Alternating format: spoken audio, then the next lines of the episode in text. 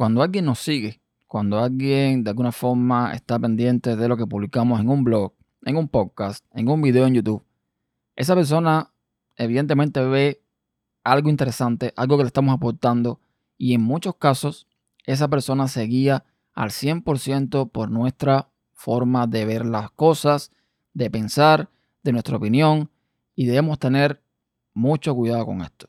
Mucho cuidado porque podemos decir algo, podemos opinar sobre algo que al final repercute negativamente para dicha persona y tienda a desinformar si ellos dan como por hecho que lo que estamos diciendo es la verdad absoluta.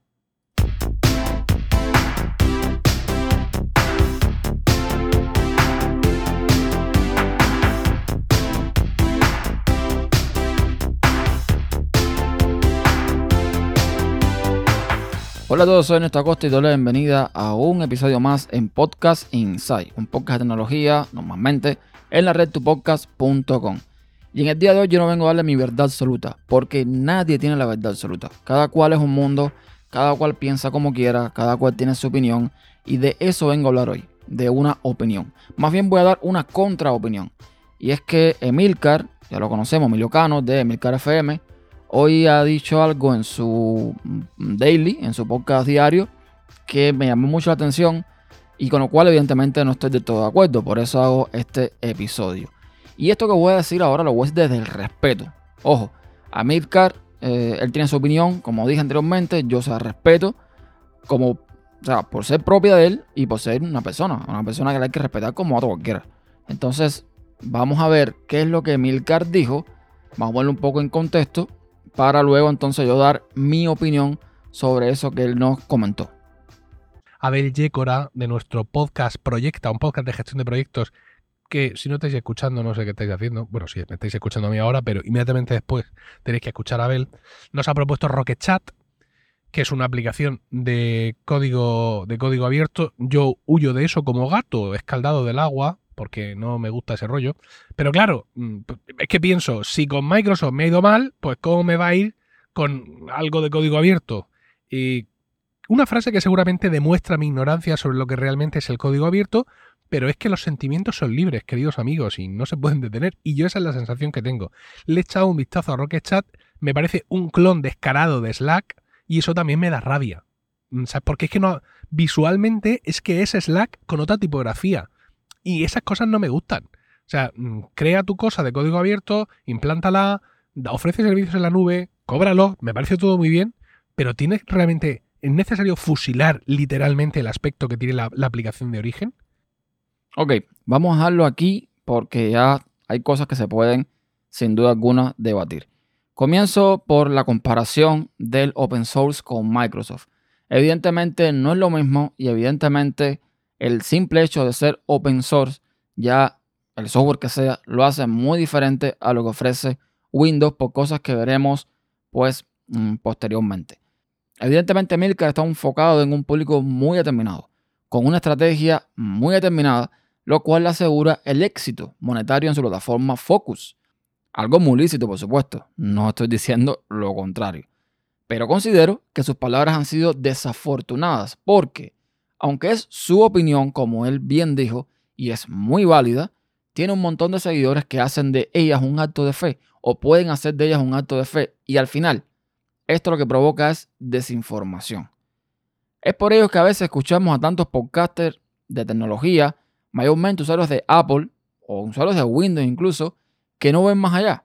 Para ellos tecnología y software se resume a Windows y Mac y el software que estos dos sistemas operativos ofrecen, o para el que tienen soporte. Y señor mío, hay un mundo enorme allá afuera y sí, un montón de buen software open source. El hecho que el software sea open source, y repito, vuelvo al tema inicial, a lo primero que comenté, hace que no se pueda comparar lo que es, por ejemplo, Windows y la experiencia que ha tenido Milcar con lo que puede ser, por ejemplo, Linux y la experiencia que tengan otros usuarios como yo. Pero antes de entrar ahí, repito, vamos a ver un poco mm, la pregunta, ¿cuál sería en este caso? Open source significa menor calidad. Y hablemos que, por ejemplo, en MacOS conozco muchos usuarios que usan MacOS y usan aplicaciones como VLC, Firefox, Adium, Thunderbird, de un Archiver, Emplayer, Audacity y todos estos software que mencioné es open source y tienen mala calidad, dan mala experiencia. No me parece. Entonces, yo creo en este punto de que eh, no significa open source, no significa mala calidad, no significa mala experiencia per se, sino todo lo contrario. Vamos a ver, vamos a aclarar un poco esto.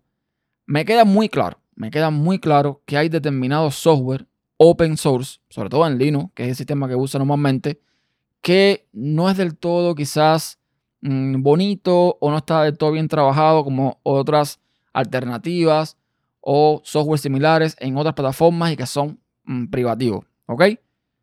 Pero que el software que sea privado garantice el compromiso de una empresa a ofrecer un buen producto porque evidentemente lo necesitan vender, porque tiene que funcionar para poder venderlo, no lo hace ni mejor ni que tenga más calidad para el usuario.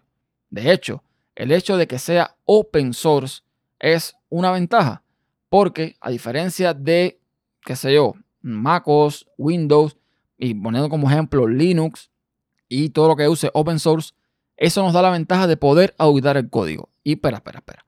Ya sé lo que vas a pensar. Pero si la mayoría de los usuarios no tienen ni idea de cómo auditar un código, el, usuario final me refiero, digo, sí, es cierto. Es, eso es completamente cierto. Yo mismo soy incapaz muchas veces de auditar un código. Pero hablamos de código, pero vamos, a hablar de otras cosas. O sea, por ejemplo, en diseño gráfico o, eh, hablando de cosas ya más artísticas, tú puedes modificar un tema para Plasma, para Genome, para lo que sea, y, o, los gráficos o las imágenes, porque eso lo permite el open source. Ahora bien, si bien yo no tengo conocimiento y si bien un montón de gente no tiene conocimiento, sí hay otro montón que sí sabe lo que está haciendo. Y poder auditar el open source puede hacer, entre otras cosas, por ejemplo, de que cuando salga un bug, ese bug, ese error, ese fallo, esa vulnerabilidad, muy raramente, muy raramente sobrepase las 24 horas para ser resuelto. No he visto todavía, no, no recuerdo haber visto todavía un bug que, un bug crítico sobre todo, que se haya demorado más de 24 horas para ser resuelto. Y esto se debe a que el open source permite auditar el código, permite corregirlo y no solamente por una persona, sino por toda una comunidad. Eso no permite hacerlo el software privativo. Evidentemente, si tú tienes problemas con Windows, por el problema que sea, no sé, vamos a poner un problema X, el que sea, la Wi-Fi no funciona, no funciona tal aplicación, lo más que vas a ver, si la aplicación es cerrada, es un error de Windows, un reporte de error que va directamente a Microsoft y tú ni te enteras de lo que está pasando ahí. Lo mismo con MacOS. Lo mismo con MacOS.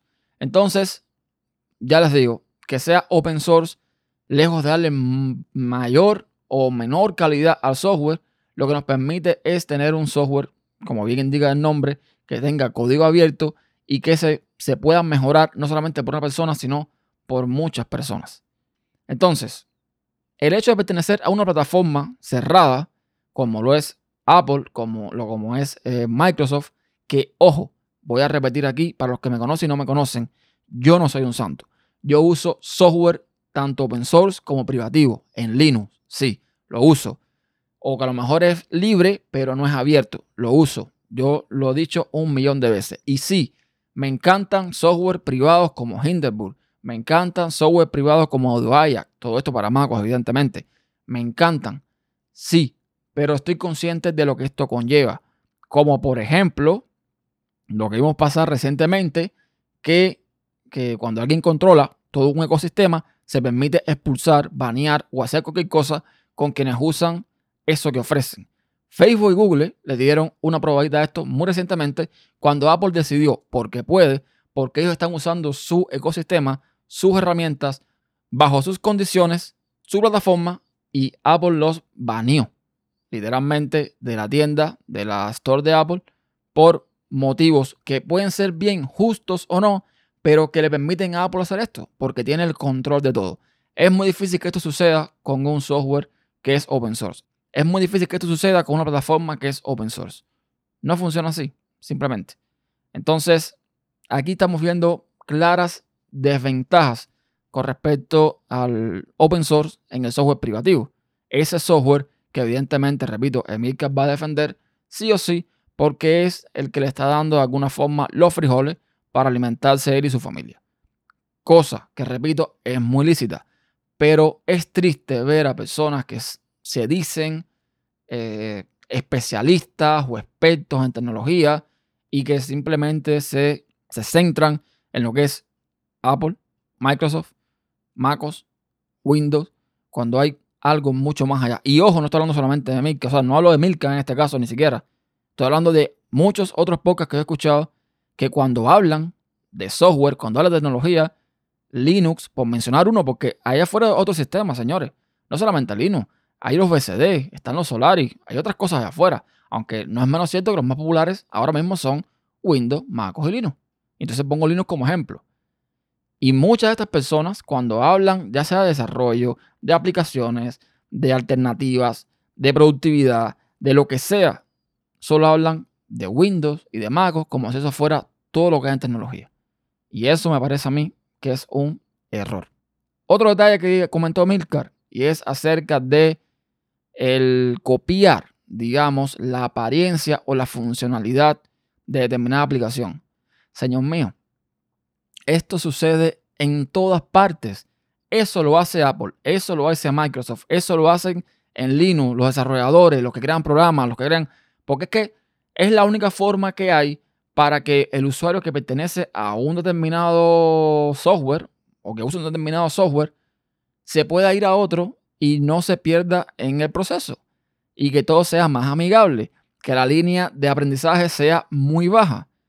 Es como que ahora nos pongamos a decir que no, que no deberíamos tener control C y control V para copiar y pegar en Windows y Linux. Y con el software es lo mismo. Los navegadores todos son parecidos.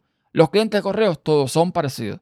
Las aplicaciones de chat todas son parecidas. Los reproductores de audio todos son parecidos. Porque de eso se trata.